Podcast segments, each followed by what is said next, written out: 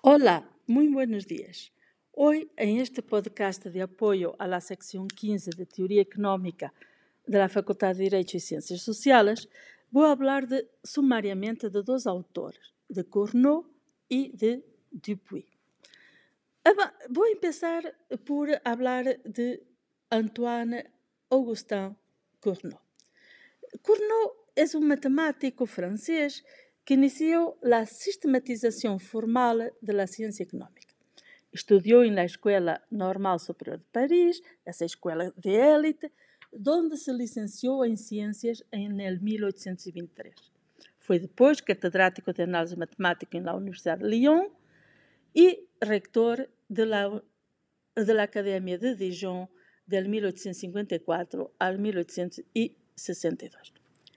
Cournot foi o primeiro em proponer a utilização de funções matemáticas para descrever categorias económicas tales como a demanda, a oferta ou o preço. Analisou com especial atenção os mercados monopolistas, estabelecendo o ponto de equilíbrio do monopólio, chamado o ponto de Cournot. É também pioneiro no estudo do duopólio e do oligopolio. Sin embargo, lo que nos interesa es que sus aportaciones influyeron notablemente sobre los marginalistas, en particular sobre Gibbons, Walras y Marshall, de los que se puede considerar como un precursor. Produjo también notables contribuciones al campo estadístico y entre sus principales publicaciones destaco cuatro. Primero, Investigaciones acerca de los principios matemáticos de la teoría de las riquezas, publicada en el 1838. Segundo, Exposición de la teoría de las probabilidades, del 1843. Terceiro, Princípios de la teoria de las riquezas, del 1863. E, finalmente, Revisão sumária de, de, de las doutrinas económicas, que viu la luz em 1877. Em paralelo com Cournot, também temos que destacar a obra de Arsène Jules Etienne Juvenel Dupuy, normalmente conhecido como Jules Dupuy. Eh, Jules Dupuy é um engenheiro matemático e economista francês que trabalhou ao serviço do governo de França. Al intentar solucionar os problemas que planteia a política de preços de los ferrocarriles e outros serviços públicos, desarrollou um pensamento económico original que lo, hice, que lo hace eh, precursor del marginalismo, ou seja, de la teoria de la marginal.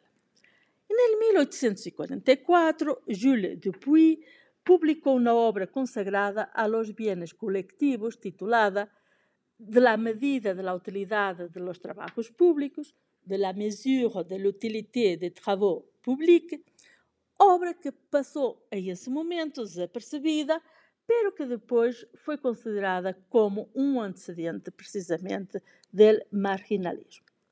Em esta obra de Júlio Dupuy se encontra uma análise da utilidade, da demanda e do excedente do consumidor que converte a Júlio Dupuy em um padre fundador do marginalismo.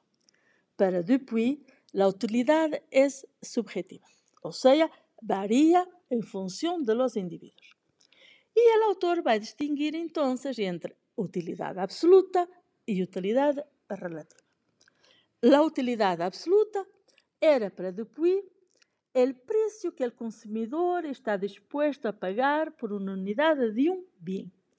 E a utilidade relativa foi definida por Dupuy como a diferença entre a utilidade absoluta e o preço de compra. Por exemplo, disse Dupuy, e passo a citar, um consumidor que acceptaria pagar 30 francos quando o preço de venda é 20, obtém uma espécie de benefício de 10, que é a medida da utilidade relativa. Pero como disse também o mesmo Dupuy, Cada consumidor otorga el mismo uma utilidade diferente ao mesmo objeto de acordo com a quantidade que pode consumir. E aqui está perfeitamente enunciado esse elemento subjetivo em la construção do conceito de valor da coisa e em la equação do preço. E será, segundo Puy, esta estimação de unidades sucessivas que é decrescente segundo a quantidade consumida. Deste modo, Dupuy enunciará a lei de decrescimento da utilidade marginal, que ela assimila imediatamente uma curva de demanda e a que escribe o preço al que o consumidor está disposto a comprar o bem com a quantidade comprada. Estas curvas de demanda individuales pueden entonces agregarse, obteniendo una demanda global de mercado, que será la utilidad absoluta a nivel agregado, la utilidad total y la utilidad relativa. Todas a nivel agregado serán lo que Marshall va a denominar en su teoría económica el excedente del consumidor. Por hoy es todo sobre estes dois autores, E Dupuy, e nos eh, veremos em uma próxima videoconferência eh, el próximo miércoles, último miércoles de maio.